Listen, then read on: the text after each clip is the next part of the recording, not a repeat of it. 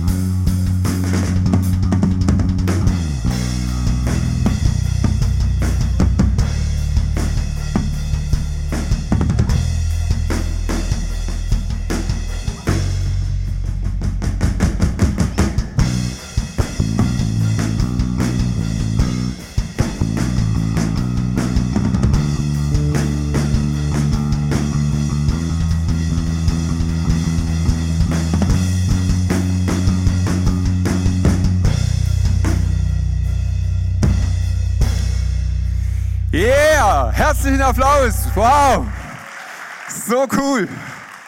Vielen, vielen Dank euch beiden. Wow, ist das Worship?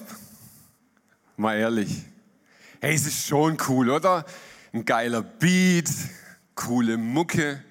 Aber ist das Worship? Ich meine, ja, der wummert da so ein bisschen aus seinem Bass rum, der trommelt irgendwie vor sich hin. Ja, schwitzt wie Sau.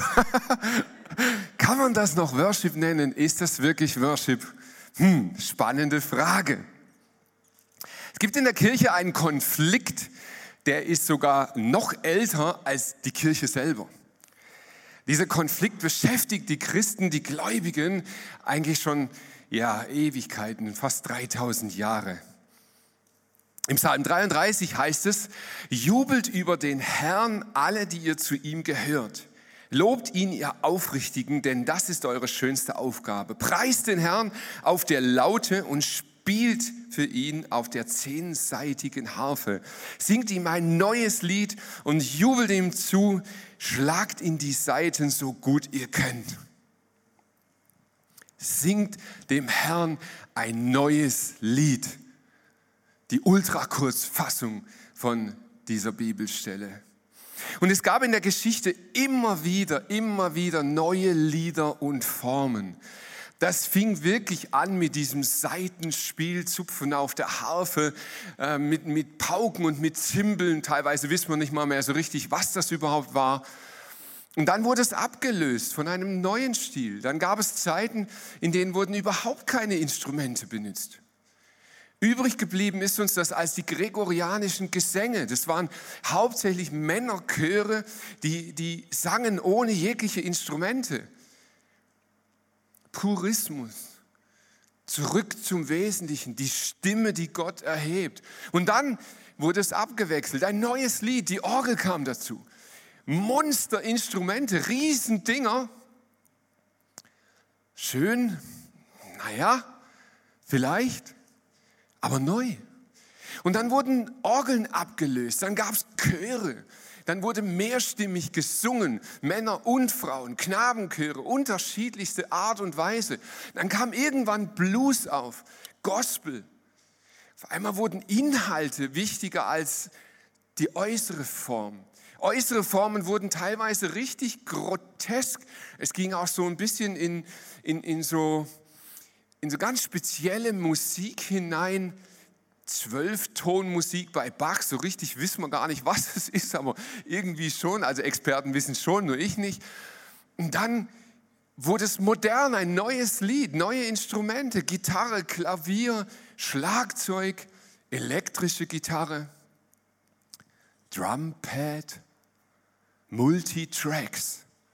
Singt dem Herrn ein neues Lied. Immer und immer wieder wurde es neu. Und dann ist da dieser letzte Vers, der ist ja noch, noch mal spezieller, tut das so gut ihr könnt. Die Frage nach Qualität kommt auch noch dazu. Fast immer, wenn gläubige Menschen diesen Aufruf ernst genommen haben und dem Herrn wirklich ein neues Lied gespielt haben, gab es Kritik. Eigentlich so gut wie immer. Geht das? Kann man das überhaupt? Kann man auf die und Art und Weise Gott anbeten? Ist das Instrument nicht direkt aus der Hölle? Also ernsthaft jetzt, gell? diese Fragen gab es immer wieder, die wurde bei der Orgel gestellt, die kam bei der Gitarre, natürlich beim Schlagzeug. Meine, beim Schlagzeug ist es ja klar, da wissen wir ja, die Pforte der Hölle sind ja gepflanzt von Schlagzeugern. Echt? Ist das so? Naja, eigentlich ist völlig wurscht, wann immer dem Herrn ein neues Lied gespielt wurde, gab es die alte Kritik. Immer das Gleiche. Bass und Drum. Darf man das Worship nennen? Ich meine, wer die beiden gesehen hat, wie leidenschaftlich sie unterwegs sind, wie begeistert sie unterwegs sind, wiegt die Begeisterung die äußere Form auf? Wie wichtig ist die äußere Form überhaupt? Die Frage nach dem Stil, und ich finde es so genial, dass ich diese Frage nach dem Stil nicht selber beantworten muss. Wir haben dazu heute einen absoluten Experten dabei. Der JD wird jetzt den Teil übernehmen und er ist selber Musiker, er ist Theologiestudent. Er kann also in beiden Richtungen als Experte zu uns kommen. Das mache ich jetzt nur, damit der Druck ein bisschen auf ihn wächst. Aber ihr könnt ihn jetzt begrüßen mit einem herzlichen Applaus. JD, die Bühne ist yours.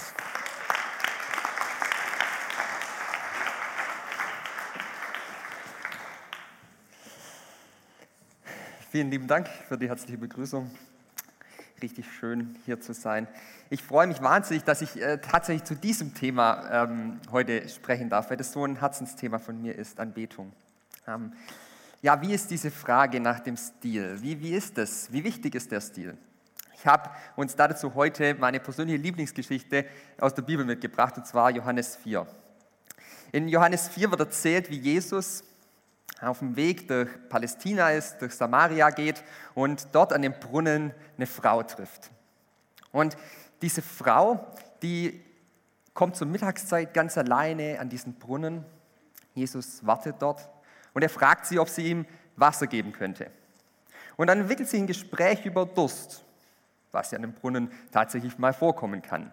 Aber das Gespräch, das wendet sich ganz, ganz schnell hin zu einem Gespräch über inneren Durst. Das geht bald nicht mehr um äußeren Durst dieser Frau oder von Jesus, sondern es geht plötzlich um den inneren Durst, um die inneren Sehnsüchte von dieser Frau, um die Sehnsucht nach Liebe und Annahme. Und Jesus kann in ihr Herz sehen. Er sieht, was in ihr los ist. Und er spricht mit ihr ganz offen über ihre Beziehungen, über ihre zerbrochenen Beziehungen.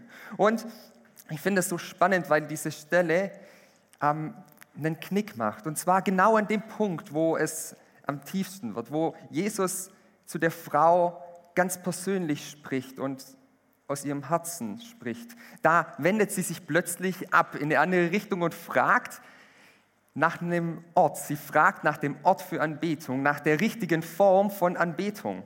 Und ähm, diese Stelle kommt in Vers 20 und da steht, dass die Frau sagt, Herr, ich sehe, dass du ein Prophet bist. Unsere Väter haben auf diesem Berg angebetet und ihr Juden sagt, in Jerusalem sei der Ort, wo man anbeten soll. Und ich möchte an der Stelle mal gleich kurz einsteigen, weil ich glaube, das kommt auch heute noch genauso vor bei uns Christen, und zwar wenn es um Anbetung geht. Dann an den Stellen, wenn Jesus, wenn es richtig tief wird, wenn Jesus zu uns sprechen könnte, wenn er innerlich von uns Sachen ähm, bewegen will in der Anbetung, dann wenden wir uns manchmal den Stilfragen zu, der Form zu. Wie oft kommt es vor, dass ich in Gottesdienste oder Anbetungszeiten komme und anstatt gleich mein Herz aufzumachen, meine Hände aufzuhalten, bin ich so oft abgelenkt von Stilfragen. Oh, wie viele Leute sind heute auf der Bühne? Sind zwei Gitarren oder eine? Spielt das Schlagzeug heute äh, ein Offbeat oder ähm, macht der Techniker heute nur Blödsinn? Also plötzlich sind da tausend Fragen nach Form und die eigentlich, das eigentlich Wesentliche, die Frage nach Jesus, nach dem, was er in meinem Herz bewegen könnte, die ist plötzlich irgendwie hinten angestellt. Und ich glaube, das ist eine Falle von, von Stilfragen, von Formfragen. Genauso wie bei dieser Frau, dass wenn es tief wird, wenn Jesus uns anfassen möchte, dass, dann, dass wir uns dann abwenden und diesen Stilfragen zuwenden. Jetzt möchte ich aber nicht nur da stehen bleiben, sondern ich möchte schauen, wie antwortet Jesus auf diese Frage. Denn er geht nicht zurück direkt, sondern er nimmt diese Frau ganz ernst. Er schaut auf diese Frau und will ihre Frage beantworten. Und dann sagt er, glaube mir, die Zeit kommt, in der ihr Gott, den Vater, weder auf diesem Berg noch in Jerusalem anbeten werdet. Doch es kommt die Zeit, ja, sie ist schon da, in der die Menschen den Vater überall anbeten werden, weil sie von seinem Geist und seiner Wahrheit erfüllt sind. Von solchen Menschen will der Vater angebetet werden, denn Gott ist Geist und wer Gott anbeten will, muss von seinem Geist erfüllt sein und in seiner Wahrheit leben. Ich glaube, diese Frage muss für diese Frau, äh, diese Antwort muss für diese Frau absolut überraschend gewesen sein ich meine, mit der Frage zerlegt Jesus so ein bisschen alles, was die Menschen damals wissen konnten und gewusst haben, was irgendwie wichtig war. Es waren bestimmte Orte, bestimmte Stile an diesen Orten, wo man hingehen soll. Und Jesus sagt, gute Frau, es kommt eine Zeit, in der ist dieser Ort, an der ist dieser Stil an dem Ort nicht mehr wichtig. Diese Zeit ist jetzt angebrochen, diese Zeit ist jetzt da. Und dann geht Jesus noch weiter und er sagt ganz radikal, der Vater sucht nicht den Ort, der Vater sucht den Mensch. Der Vater sucht solche Menschen, die ihn anbeten, in Wahrheit und im Geist. Ich finde ähm, find es tatsächlich bemerkenswert, weil wenn man in den griechischen, griechischen Text schaut, ich musste schon ein bisschen Griechisch äh, in meinem Leben machen, bedauerlicherweise, nee, ich freue ich freu mich drüber. Ähm, in, und wenn man diesen griechischen Text anschaut, dann sieht man, dass ähm, da eigentlich wortwörtlich steht, denn solche Anbeter sucht der Vater. Solche Anbeter sucht der Vater. Der Vater sucht keine Anbetung, sondern er sucht Anbeter. Das mag vielleicht wie eine kleine Form, Form, kleiner Unterschied in der Formulierung sein, aber das macht einen ganz wesentlichen, ganz wesentlichen Unterschied, weil wenn Gott Anbetung suchen würde, eine bestimmte Art von Stil, eine bestimmte, einfach nur die Anbetung, dann bräuchte er sich nicht für uns interessieren. Gott hätte schon genug Anbetung.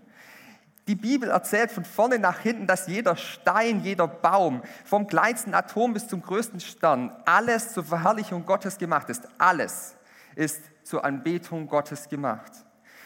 Die Bibel malt sprachliche Bilder in der Offenbarung in der Millionen, in den Millionen Engeln vor dem Thron Gottes stehen und ihn anschauen und vor, Lob, vor, vor Staunen, vor, vor Erstaunen in Lobpreis verfallen, weil sie Gott, weil sie den Vater so schön finden. Gott hätte genug Anbetung. Es wäre nicht mehr wichtig, ob wir hier in dieser Halle in Reutlingen im ICF auch mitmachen oder nicht.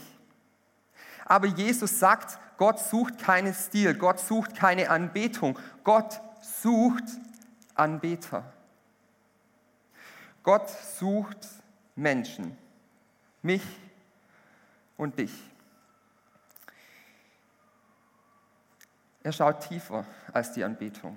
Der, der hinter der Anbetung steht, das Herz, was dahinter steht. Und ähm, ich sage ganz ehrlich, diese Bibelstelle ist meine Lieblingsbibelstelle, weil sie mein Gottesbild so radikal verändert hat, dass ich mit 17 Jahren entschieden habe, mich zu bekehren, mich neu zu bekehren. Jesus neu mein Leben zu geben, weil es mich so begeistert hat, dass dieser Gott Menschen sucht, mich sucht. Es geht nicht um den, der die beste Fähigkeit hat. Wenn es darum geht, ähm, Anbeter zu sein, dann geht es nicht darum, bestimmte Fähigkeiten zu haben. Wir alle sind dazu berufen, Anbeter zu sein und das ist nicht auf die musikalisch Begabten unter uns begrenzt. Gerade in dieser Zeit entdecken wir, und das finde ich tatsächlich was Schönes, im ganzen Land, wie vielfältig wir alle anbeten können. Wir entwickeln Formen, ganz neue Formen dafür, wie Anbetung aussehen darf. Und auch wenn Musik sicherlich immer eine wichtige Rolle spielen wird, weil sie in uns diese Emotionalität, diese Tiefe anregen wird, beginnt Anbetung nicht an dem Punkt, an dem ich mit meiner Gitarre auf die Bühne komme. Anbeter werde ich, werd ich nicht in dem Moment, wo ich auf die Bühne stehe mit meiner Gitarre und auch nicht an dem Moment, wenn ich mit meiner Gitarre im Wohnzimmer sitze und Lieder singe. Das Anbeter sein ist vielmehr eine Berufung, die in meinem Herz beginnt. Jesus sucht das Herz, was sich ihm zuwendet. Was sich ihm zuwendet und in seiner Wahrheit lebt. Ich finde das äh, eine ganz wunderbare, eine ganz wunderbare ähm, Botschaft. Und dieses Geheimnis, Anbeter zu sein, das beginnt nicht plötzlich, sondern ich glaube, das ist ein Prozess. Das ist ein Weg, auf den wir uns begeben, der uns immer mehr und mehr und tiefer und tiefer in, zu echten Anbetern macht. Und ich wünsche mir das tatsächlich für mich, dass ich das immer mehr entdecke, dass ich das immer mehr ähm, für mich entfalten darf, in meinem Herzen Anbeter zu sein. Nicht äußerlich Anbetung zu machen, weil das interessiert den Vater nicht, sondern Anbeter zu sein. Das wünsche ich mir und damit möchte ich zurückgeben an dich, Mike. Yes, vielen Dank. Ein Riesenapplaus, JD. Danke, dass du uns da mitgenommen hast. Ja, bei der Kultur von Anbetung geht es eben nicht um die Anbetung an sich, sondern um den Beter. Es geht um Menschen, die leidenschaftlich Jesus anbeten, weil sie gemerkt haben, dass Jesus leidenschaftlich sie liebt. Sie entdecken was und geben es zurück, um das geht es. Aber wer ist damit gemeint? Ich höre immer wieder, dass Leute sagen, ja, beten, das ist eine Gabe. Also eine Gabe im Sinn von so wie Musikalität ist eine Gabe. Und da, da stimme ich auch voll zu. Also Musikalität ist definitiv eine Gabe und es ist nicht bei jedem Menschen cool, wenn er Musik macht. Der kann, jeder Mensch kann leidenschaftlich Musik machen, aber nicht jeder kann es gut machen. Gabe kann auch künstlerische Tätigkeit sein. Nicht alles, was wir Kunst nennen, ist auch wirklich begabt. Aber ist Beten eine Gabe in diesem Sinn? Also für wenige bestimmt? Ich glaube, dass es Ausprägungen gibt von Gebet. Ich glaube, dass es bestimmte Formen von Gebet gibt und da mag es sein, dass es Leute gibt, die nochmal speziell begabt sind, auf eine spezielle Art und Weise beten. Das mag sein, aber grundsätzlich glaube ich, ist Beten keine Gabe, sondern eine Kultur. Kultur ist das, was wir Menschen machen können im Gegensatz zur Natur. Also wie lebe ich, wie praktiziere ich Gebet? Das ist eine Kulturfrage. Welchen Stellenwert hat das Gebet in meinem Alltag, in meiner Kirche, in meinem Leben? Das ist eine Kulturfrage. Welche Gebetskultur haben wir gemeinsam? Kultur heißt, der Mensch hat es gemacht. Was haben wir aus Gebet gemacht? Ich möchte euch mit zwei Aussagen konfrontieren, die ich immer wieder höre. Jetzt haben wir alles gemacht, was wir konnten, jetzt hilft nur noch beten. Die andere Aussage, da war eine ältere Frau, die hat ihr Leben lang hart gearbeitet und sie hat mit ihrer Arbeit Menschen gedient, sie hat Gott gedient, sie hat immer etwas getan. Und jetzt kam sie im Alter und, und bekam die Diagnose Krebs und ihr Körper ließ nach. Und als es soweit war, kam von ihr die Aussage, jetzt kann ich nichts mehr tun. Jetzt kann ich nur noch beten. Was haben wir aus Gebet gemacht? So hart und traurig das ist, ich glaube, diese zwei Aussagen spiegeln etwas von unserer Gebetskultur wider. Gebet als Ausweg, wenn nichts mehr geht. Oder Gebet als Trostpflaster für die, die sonst nichts leisten können. Gebet als Ausweg, wenn nichts mehr geht, oder als Trostpflaster die, die sonst nichts leisten können. Jetzt denkst du vielleicht, boah, nee, so ist es ja nicht. Das, so, also so krass wollen wir das nicht formulieren. Mir geht es nicht um Anklagen, mir geht es darum, dass wir die Realität erkennen. Schau bitte mal in, in die Standardkirche des Westens und guck dir an, wie die Gebetsteams aussehen.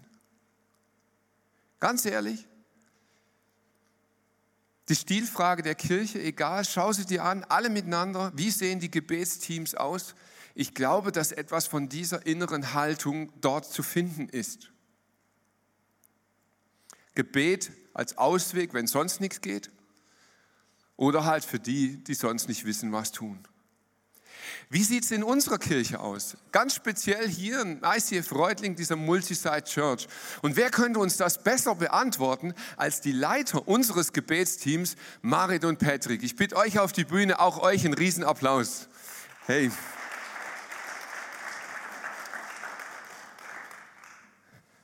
Ja, die waren klar noch draußen am Beten. Spaß. Nein. Genau, hey, ihr dürft die Maske abnehmen. Wir sind Corona-konform mit Abstand, so wie sich das gehört. Ja, ihr seid ein junges Ehepaar, wie man sehen kann, fresh, gestylt, gut aussehend. Und du, Patrick? Spaß, okay. Nein. Nein, ihr seid ein junges Ehepaar, ihr seid voll engagiert. Warum Gebetsarbeit? Könnt ihr sonst nichts oder warum das? Also gut, ja, wir waren ja schon im, ähm, Vor also wir haben uns ähm, davor auch schon überlegt, ob wir vielleicht in die Band kommen, ja, aber ähm, ich kann ja nur Triangel spielen und Marit Blockflöte. Von dem her äh, ist das schon mal ausgeschlossen gewesen. Nee, Spaß beiseite. Wir waren ja schon im Voraus ähm, im alten Gebetsteam auch schon mit am Start als Mitarbeiter und ähm, wir haben einfach eine Leidenschaft, eine Freude auch fürs Gebet es mitzuerleben, wie Menschen äh, Freisetzung erfahren im Gebet oder vielleicht auch die erste persönliche Beziehung mit Jesus erleben im Gebet oder durchs Gebet. Insofern ähm, macht es uns einfach Spaß und ähm, wir lieben es auch einfach, abhängig zu sein vom Heiligen Geist. Ähm, Gerade bei der Gebetsarbeit, wenn wir das hier im ICF sehen, wir haben jetzt nicht wirklich ähm, Ahnung, wer zu uns kommt ähm, mit den Anliegen ähm, nach der Celebration und da sind wir immer, sage ich jetzt mal, blanko äh, wir, haben, wir warten immer und ähm, gucken und richten uns einfach auf den Heiligen Geist aus und ähm, warten, dass er uns ausstattet und füllt. Genau, das macht so spannend. Da haben wir einfach ein Brennen und eine Leidenschaft dafür. Ähm, jetzt ist das Beten im Team und die Arbeit hier eine Sache, aber das beginnt ja zu Hause, das beginnt ja im Alltag drin. Was für einen Stellenwert hat das bei euch, als ganz persönlich, jeder Einzelne, aber auch als Ehepaar? Also wie lebt ihr das? Wie, wie läuft das bei euch praktisch ab? Genau, also Gebet, ähm, für mich ist das so vielseitig, ich finde, das kann man gar nicht so auf den Punkt bringen und so gut beschreiben, aber für mich ist ähm, Gebet nicht nur eine einfache Kommunikationsform, wo ich führe mit Gott, sondern für mich sind so zwei Bilder wichtig geworden. Einmal ein Schlüssel, der mir die Tür öffnet, in die, um in die Gegenwart Gottes zu kommen, wo ich einfach merke, ich kann da eintreten, kann Gemeinschaft mit Gott haben, kann Beziehung mit ihm leben, kann ihn loben und preisen, kann aber auch das, was mich so wirklich beschäftigt, auch wenn es mir mal echt schlecht geht, meine Leiden ihm alles bringen und eine ganz innige Gemeinschaft mit ihm leben. Und auf der anderen Seite ist für mich Gebet auch eine Waffe, weil ich einfach durch Gebet für andere Menschen einstehen kann. Ich kann für Gebetsanliegen einstehen, für das, was sie brauchen und kann auch in der geistigen und übernatürlichen Welt da wirklich auch einen Unterschied machen. Und ähm, ja, da einfach auch diese Power erleben. Und ich glaube, das ist so das, was für mich beschreibt. Und ja, für uns als Ehepaar ähm, ist es eigentlich ähnlich, weil wir eigentlich das ähnliche Gebetsleben haben oder das gleiche Gebetsleben, kann man so sagen. Ja, als praktischer Fall zum Beispiel, wir hatten in den letzten Jahren oder im, Let im letzten Jahr ähm, ein altes Auto, da war es immer so, wenn man morgen zum Beispiel, ähm, man wusste schon, okay, gut, ähm, das Auto braucht Gebet, dann war es also die Regel, dass man äh, dem Auto auch die Hände auflegt, also so. Ähm, oder auch jetzt äh, für die neue Location, wir hatten jetzt dem letzten Mal einen Einsatz, da sind wir zur neuen Location gefahren, haben dort auch nochmal einfach gebetet, ähm, weil wir einfach auch den Eindruck hatten, vielleicht sind da noch ein paar Hindernisse auch im Geistigen, so, mhm. die einfach verborgen liegen. Also bei allem Humor, den ich ja auch wichtig finde, aber ich glaube, diese Aussage ist schon auch ernst zu nehmen. Ich glaube, manchmal ist es wirklich eine Einstellung, ich kann sonst nichts, ich, ich gehe halt ins Gebetsteam. So nach dem Motto, ja, da müsste ich ja auch dann irgendwie nichts können, außer beten. Ähm, aber wie ist es wirklich? Was würde denn jemanden erwarten, der sich jetzt heute entschließt und sagt, ich gehe ins Gebetsteam, ich möchte das Team unterstützen, ich möchte Gebetsarbeit auch machen. Wie, wie sieht sowas aus? Was wird den erwarten? Also ganz praktisch, ähm, wir treffen uns um 9.30 Uhr auch zum Briefing und dann um 10.30 Uhr sagen wir, wir möchten nochmal bewusst vor dem Gottesdienst einfach beten für die Gemeindeanliegen, für persönliche Anliegen. Wir möchten den Gottesdienst bewusst auch im Gebet unterstützen und auch wirklich Jesus einladen, Heiligen Geist einladen und das auch mit Gebet untermauern. Ähm, genau, und Danach, nach dem Gottesdienst, haben wir ja ähm, Face-to-Face-Gebet, also vor Ort. Dann das Gebet und auch Online-Gebet, das wir gerade anbieten. Ähm, und es ist so im Team, wir sind gerade elf Personen. Ähm, wir können momentan die Morgen-Celebration abdecken von den Diensten her. Deshalb, wenn sich jemand angesprochen fühlt, ihr dürft gerne auf uns zukommen. Genau, dass wir einfach auch noch den Abendgottesdienst auf jeden Fall abdecken können. Und momentan ist es auch so, dass wir ähm, vier, ja genau, viermal ähm, alle vier Wochen ungefähr ähm, uns treffen, zum, zu Gebetstreffen, wo wir auch für Gemeindeanliegen beten, für speziell auch die Gemeindeleitung, fürs Leitungsteam, auch für die verantwortungsvolle Arbeit, die er leistet, für regionale, für überregionale Themen, für unser Land, für Politiker, wo wir einfach da auch sagen, wir möchten regelmäßig zusammen als Team beten ähm, und da auch im Gebet einstehen und das mitbegleiten. Genau, und die Arbeit machen wir ja auch in Balingen vor Ort. Dort haben wir auch ein Team, das dort am Start ist. Ähm, inhaltlich ja sehr, sehr ähnlich. Ähm, jetzt sind wir als Kirche sicherlich noch nicht an dem Punkt, wo wir gerne wären.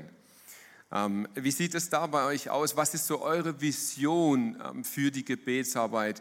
Wo, wo würdet ihr uns als Gemeinde denn in zehn Jahren gerne sehen? Also grundprinzipiell haben wir den Wunsch und die Vision einfach auch, dass ähm, Gebet insgesamt einfach viel mehr noch in Anspruch genommen wird. Das heißt, ähm, nicht nur von uns als Gebetsteam, sondern auch von jedem Mitarbeiter, ähm, von jedem Team, dass es einfach zentral wird, dass man auch ähm, sich zu den Treffen, ähm, die man abhält, auch, dass man da auch betet, dass man Gott auch einfach damit noch mich viel mehr fokussierend auch einlädt.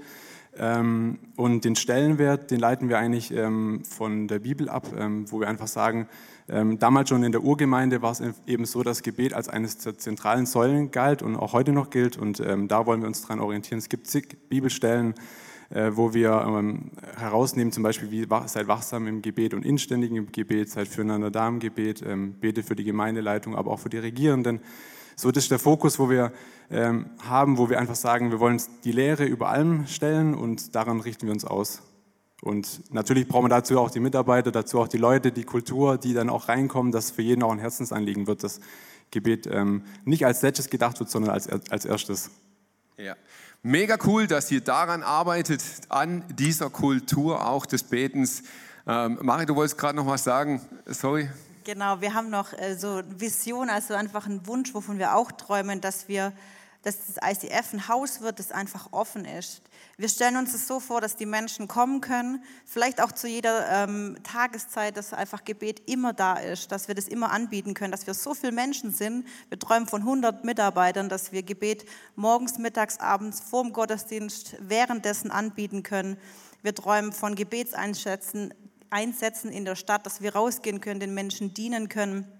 Ähm, so, dass wir ja 24 Stunden Gebete machen können. Also das sind so noch Visionen oder Träume, die wir einfach auf dem Herzen haben und die uns mal sehen, was Gott so bringt, aber oder was er mit uns vorhat. Aber das genau, das sind unsere Gebete auch, wo wir auch hinwollen.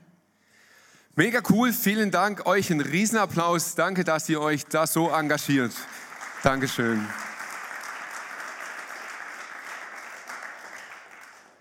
Ja, Jesus sagt ja, lasst mein Haus ein Gebetshaus sein.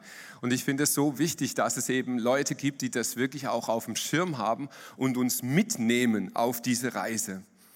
Der Stellenwert von Gebet. Es gibt eine Bibelstelle, die hat mich sehr, sehr nachdenklich gemacht. Ich möchte euch da kurz mit reinnehmen. Die Kirche war noch sehr jung, es war noch recht frisch nach Pfingsten. Also der Heilige Geist hat ja ein Wunder getan, 3000 Leute an einem Tag bekehrt, die Kirche wuchs, jeden Tag kamen neue dazu. Und das war so eine richtig mega dynamische Church, die sich dort entwickelt hat. Und äh, sie entwickelte sich täglich weiter. Und natürlich gab es dann auch Probleme, weil so viele Leute kamen, es gab viele Arme, es gab Witwen. Und dann kamen welche zu den Leitern und sagten, hey, es läuft nicht gut. Wir haben bestimmte Witwen, denen geht es gut und wir haben welche, die findet ihr irgendwie nicht cool oder die vernachlässigt ihr. Es ist ungerecht, wie das läuft. Und wir bräuchten hier einfach irgendwie Veränderung. Ihr müsst was tun, ihr Leiter. Und ich habe mir überlegt, wenn das heute so wäre, also grundsätzlich gibt es immer noch Ungerechtigkeit, grundsätzlich gibt es immer noch viel zu tun. Wie wird ein Leitungsteam heute reagieren? Wir würden Arbeitskreise bilden, wir würden Themen vergeben, wir würden Spezialisten nehmen, wir würden äh, unglaublich viele Gedanken uns machen und jetzt ganz ehrlich, nicht theoretisch, und dann würden wir es praktisch als Leitungsteam nachher umsetzen, weil wir wahrscheinlich erstmal noch keine Mitarbeiter dafür hätten. Und ich habe geguckt, was haben die Apostel damals gemacht? Da heißt es, sie hatten sich das angehört, sie haben sich zurückgezogen und danach haben sie Diakone eingesetzt. Also Leute, die die Arbeit getan haben. Und dann kommt Apostelgeschichte 6, Vers 4. Wir aber wollen beim Gebet und beim Dienst des Wortes bleiben. Wir neigen heute dazu, dass wir das Beten delegieren. Wir haben ja ein Gebetsteam. Wir haben ja begabte Leute. Wir haben ja Leute, die das voll auf dem Herz haben. Wir delegieren das Beten, wir delegieren das Predigen und wir machen die Orga. Und die Apostel hatten damals eine andere Denkweise. Sie haben gesagt, hey, die Orga, komm, das vergeben wir. Das sollen die Leute machen. Wir aber bleiben beim Beten. Es ist eine Frage der Priorität. Was kann ich delegieren und was tue ich selber? Ich glaube, es geht dabei nicht darum, was macht eine Leitung, sondern was macht jeder einzelne von uns. Kultur ist das, was wir machen. Es braucht ein persönliches Gebetsleben, du alleine mit Gott in deinem stillen Kämmerlein, aber es gibt eben auch eine Dynamik, wenn Menschen zusammenkommen und beten. Und diese Dynamik ist speziell. Jesus sagt mal, wenn zwei von euch hier auf der Erde meinen Vater im Himmel um etwas bitten und sich darin einig sind, dann wird er es ihnen geben. Denn wo zwei oder drei in meinem Namen zusammenkommen, bin ich in ihrer Mitte. Jesus ist ein Fan vom gemeinsamen Gebet. Und wenn er so krasse Aussagen macht, sollten wir es ernst nehmen. Jetzt ist es manchmal einfach eine Frage dessen, wie kann ich es leben? Und ich möchte zum Schluss heute auf ein paar Punkte kommen, ein paar Tipps dir mitgeben. Wie kann ich ganz persönlich mein Gebetsleben fresh halten? Was kann ich dafür tun, praktisch tun, dass Gebet nicht langweilig, nicht fad ist, sondern dass ich da wirklich richtig frisch bin und nach vorne komme? Das erste, singt dem Herrn ein neues Lied. Versuch mal neue Formen. Probier es mal anders, als du es bisher gemacht hast. Wenn du bisher immer die Hände gefalten hast, dann nimm sie mal auseinander. Wenn du immer die Augen zu hattest, dann mach sie mal auf. Wenn du immer gesessen bist, dann steh mal auf. Wenn du immer Lieder gesungen hast, dann sprech mal. Wenn du immer gesprochen hast, dann schweig mal. Wenn du immer geschwiegen hast, dann sing mal. Verändere die Form. Gib dem Herrn ein neues Lied, was immer für dich neu ist. Gemeinsam. Bete gemeinsam, mach es wirklich, nicht nur in der Theorie, in deiner Beziehung, in deiner Ehe, in deiner Freundschaft, in deiner Gemeinschaft, an deinem Arbeitsplatz, in deiner Kirche. Such das gemeinsame Gebet. Mach es dir nicht nur bequem. Wir reden oft davon, auf die Knie zu gehen. Aber hör doch mal auf zu reden und mach es. Geh auf die Knie, bete mal eine Stunde auf den Knien, so lange bis dir die Kniescheiben mal wehtun. Ich bin kein Fan vom Selbstkasteien, aber ich bin ein Fan davon, unsere Bequemlichkeit mal aufzugeben. Denn das versetzt dich auf einmal in die Lage, wo du merkst, hey, Gebet kann so viel mehr sein. Und es ist nicht immer nur bequem zu beten. Du kannst das äußerlich mit den Kniescheiben machen, aber du kannst es auch in der Form. Mach mal Gebetschallenges. Bete mal drei Stunden. Werd mal Teil von einem 24-Stunden-Gebet. Steh mal nachts um zwei auf und bete. Warum? Weil es so speziell ist, dass es dich fresh hält. Und das vielleicht noch mit anderen zusammen. Mega. Arbeite mit Musik. Ich glaube, dass Musik, die Form nicht entscheidend ist, aber eine ganz entscheidende Hilfe sein kann. Musik kann unser Herz aufschließen. Wenn du dein erstes Date hast mit einem Schnucki, in das du frisch verliebt bist und du möchtest eine romantische Stimmung, ja, dann machst du eine Nein, CD, ich bin ein alter Sack, Entschuldigung, dann machst du Spotify an oder dann machst du alles das, wo gute Musik herkommt. Wenn du ein Date mit dem Herrn hast, dann mach Musik. Es tut gut, es hält dich fresh. Wenn dir selbst Worte zum Beten fehlen, dann fang an mit den Worten der Bibel zu beten. Gott spricht durch dieses Buch und er legt uns Worte in unseren Mund, die wir benutzen können, um ihn anzubeten. Es kommt von ihm, er mag es. Und einer der letzten Punkte, bete für andere. Hör mal auf, nur für dich zu beten.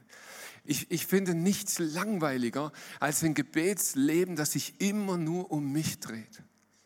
Da komme ich so schnell irgendwie an, an den Punkt, wo es langweilig wird. Weil Gott kennt meine Probleme und ich kenne sie auch.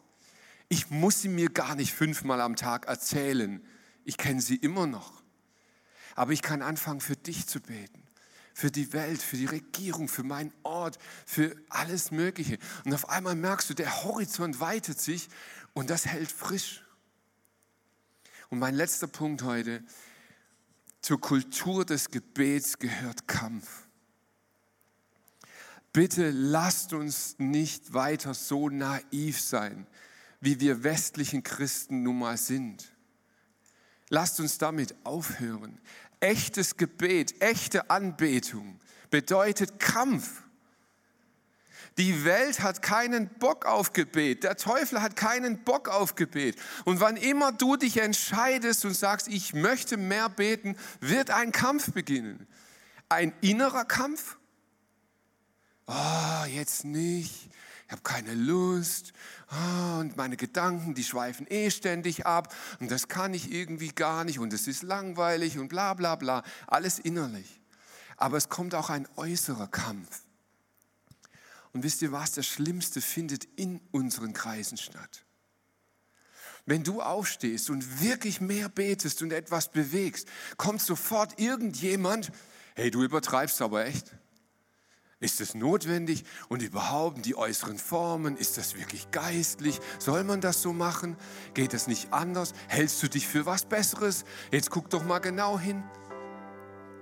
Unser Gebet ist umkämpft. Warum? Weil es eine Waffe ist. Weil Gott diese Welt verändert durch unser Gebetsleben. Und wann immer du dafür aufstehst, wird der Kampf beginnen. Aber lass dich nicht beirren. Verteidige dich nicht. Verteidige dich nicht dafür, dass du Anbeter sein willst. Such dir Leute, die gleichgesinnt sind und einfach mitgehen. Gebet ist ein Kampf. Und vielleicht denkst du, hey, ich würde das ja alles tun, aber ich bin da oft so schlecht drin. Und wann immer ich anfange, wird das so ein Druck und so ein Stress. Gib das ab. In Philippa 2, Vers 13 heißt es, doch ist es Gott allein, der beides in euch bewirkt. Er schenkt euch den Willen und die Kraft, ihn auch so auszuführen, wie es ihm gefällt. Lass Gott wirken in deinem Leben. Lass ihn dich verändern. Gott schenkt dir den Willen, ein Beter zu sein und auch die Kraft, ein Beter zu sein. Vater im Himmel, und ich danke dir, dass du nicht die Anbetung suchst, sondern die Beter. Danke, dass dein Interesse an uns so unendlich groß ist. Herr, du bist nicht angewiesen darauf, dass wir dich anbeten. Aber du weißt, was das alles bewirkt. In uns, in dieser Welt, in deinem Reich. Und ich bete, dass du beides in uns vollbringst. Den Willen und auch das Vollbringen. Mach du uns zu Anbetern nach deinem Wohlgefallen. In Jesu Namen. Amen.